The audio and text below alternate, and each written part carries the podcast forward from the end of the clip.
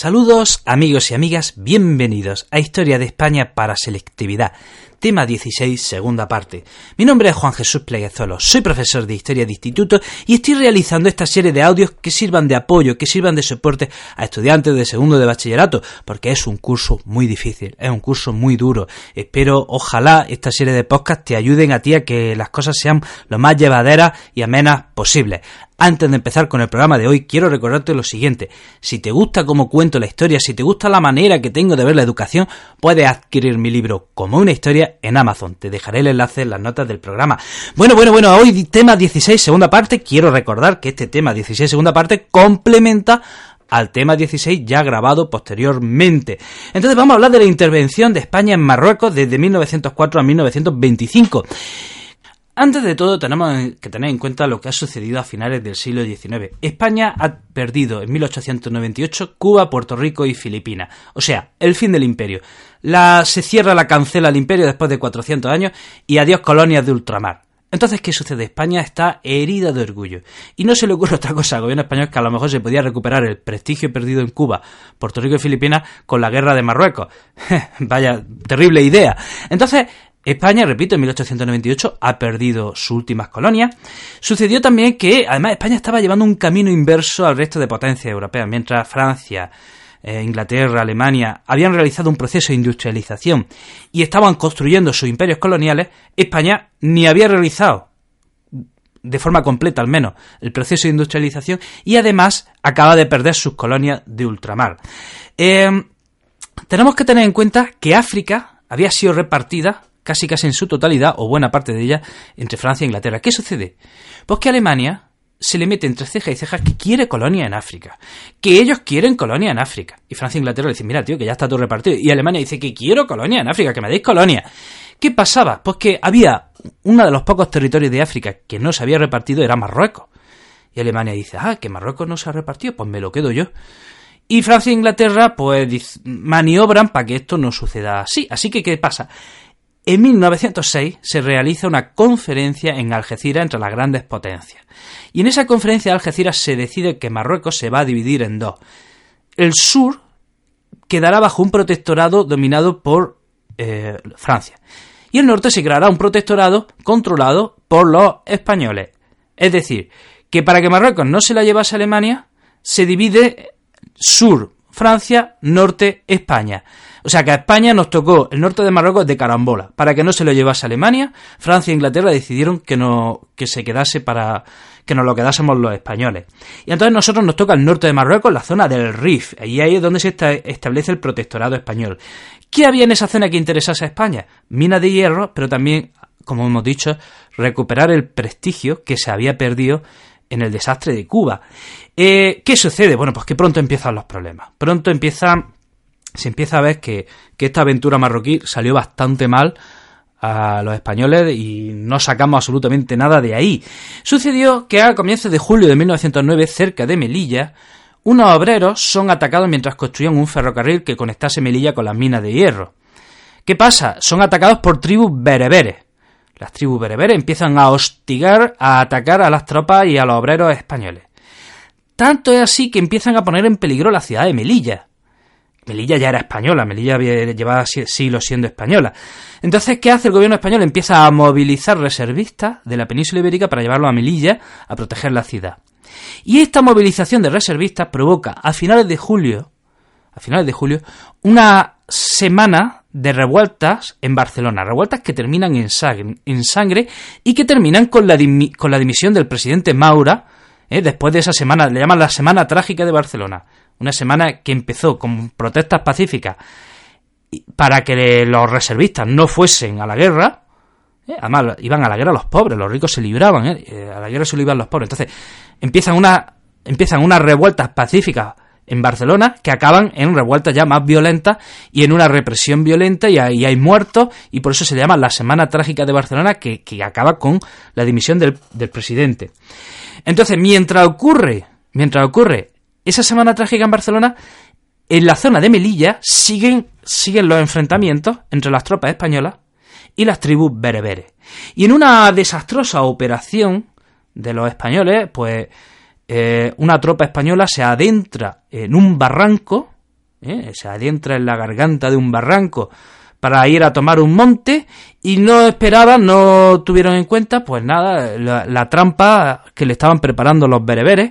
¿Y qué hicieron los bereberes? Se apostaron en las laderas, en las cimas del monte y empezaron a disparar contra los españoles que estaban en, en el mismo barranco, en la garganta del barranco, y murieron 153 españoles. Entonces, esto se le llama el desastre del barranco del lobo. 1809. Repito, desastre del Barranco del Lobo 1809, que esto ocurrió el 27 de julio. Así es como eh, se le llama a ese acontecimiento en, el que los españoles pues, fueron atacados por las tribus bereberes, fueron sorprendidos en esa, en esa garganta del Barranco del Lobo.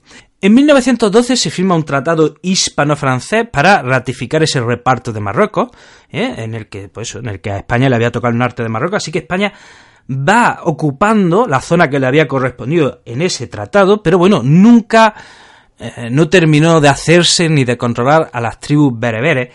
Tan difícil es así que se empieza el ejército se tiene que preparar especialmente para luchar la guerra de Marruecos. Y un general, a ver si le suena el nombre, Millán Astray, crea un cuerpo especial que se llamará la Legión. O sea, la Legión, la famosa Legión, se crea en 1920 para hacer frente a los problemas, a la insurgencia que, estaba habiendo en Marruecos. Y bueno, eh, pasan los años y llegamos a 1921, al mes de julio, y bueno, pues ocurrió otro desastre, un desastre que ha pasado la historia por el desastre de Anual.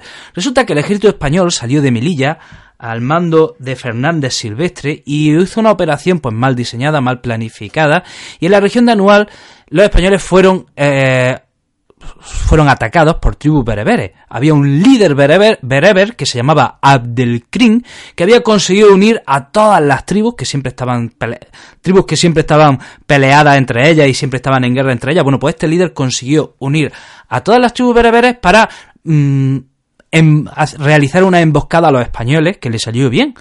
¿Cuál es el problema? Que en la retirada, los españoles, pues fue una retirada caótica, una retirada desorganizada. Y, eh, y, en esa retirada caótica, los bereberes aprovechan y realizan una matanza y matan a muchos españoles. Y los españoles que pudieron se refugiaron en un fuerte cercano a Melilla que se llamaba el Monte Arruit.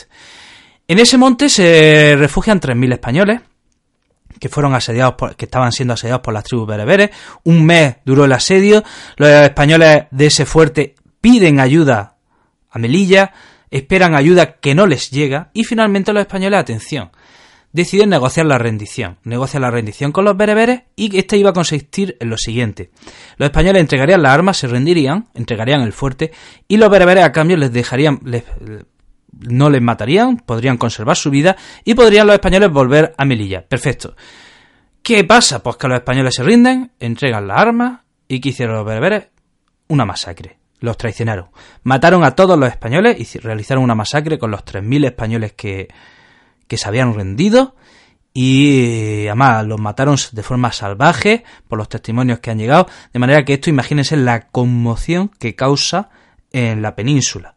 En durante ese asedio, no en la rendición, sino durante el asedio, muere un tal Fernando Primo de Rivera. ¿Le suena el apellido? Pues efectivamente, este es el hermano del dictador Miguel Primo de Rivera y tío del fundador de la Falange, José Antonio Primo de Rivera. Yo preparándome el podcast no sabía este dato y yo me he preguntado, digo, ¿hasta qué punto pudo influir en la mente de Miguel Primo de Rivera la muerte de su hermano durante ese asedio? O sea, no lo sé, es una curiosidad que yo me planteo y no, ahora mismo tengo la respuesta, pero es algo que, de lo que quiero leer e investigar en el futuro. Bueno, pues el desastre de Anual eh, causa una gran conmoción en la península y en Melilla, oye, que, las tropas bereberes estaban a punto de tomar Melilla. Estaban a punto de tomar Melilla y los melillenses piden ayuda. ¿Y desde dónde les llega la ayuda? Rápidamente les llega desde Ceuta. Habíamos dicho que había un cuerpo expedicionario, que era la Legión, que, que, estaba que se había creado para luchar en Marruecos. Pues rápidamente una de las banderas de la Legión comandada por un tal Francisco Franco, llega a Melilla para defender Melilla de los bereberes que estaban a punto de, tomarla. Eh, bueno, pues hemos dicho que esto tuvo consecuencias, este desastre de anual tuvo grandes consecuencias en la península, en total hubo 8.000 muertos, en total hubo 8.000 muertos. Y todo fue por, por, por, negligencia y operaciones militares muy mal diseñadas. Pues se piden responsabilidades y se realiza una investigación que da lugar a un informe que se llama el informe Picasso. ¿Y qué parece? Pues parece que este informe Picasso salpicaba a la alta esfera del Estado y empieza a descubrirse que, que bueno, que muchos de los generales que estaban ahí eh, responsables de esa operación, pues eran unos enchufados, ¿eh? y eran unos enchufados, estaban ahí por, por ser amigos de los amigos del presidente y de no sé quién, y de la alta esfera, y esto provoca el contexto para que Miguel Primo de Rivera dé su golpe de Estado en 1923. Eh, llegamos a 1925 y Miguel Primo de Rivera salía con Francia para terminar de una santa vez con ese líder marroquí que tantos problemas estaba causando, Abdelkrim, ese era el líder de las tribus de las tribus bereberes. Así que en 1925 Francia y España realizan una operación conjunta y de ir protagonizan el desembarco de Alucemas y juntos terminan con la resistencia de las tribus bereberes y esto fue lo que hizo que Primo de Rivera tuviera una gran popularidad. O sea, terminar con el problema de Marruecos hizo que Primo de Rivera tuviese una enorme popularidad. Bueno, hasta aquí amigo y amiga el programa de hoy. Espero que te haya resultado interesante, espero que te ayude a comprender un poquito mejor esta parte de la historia de España. Te recuerdo que tengo otros proyectos relacionados con la educación. Si quieres escucharme, eh, si quieres escucharme más historias, puedes pasarte por mi otro podcast, Historia con el móvil. Ahí cuento historia de una manera más relajada y más pausada. O puedes seguirme en mi cuenta de Instagram, el profesor inquieto. Bueno, hasta aquí amigo y amiga, te mando un abrazo enorme, te deseo lo mejor y te espero en el próximo programa. Chao.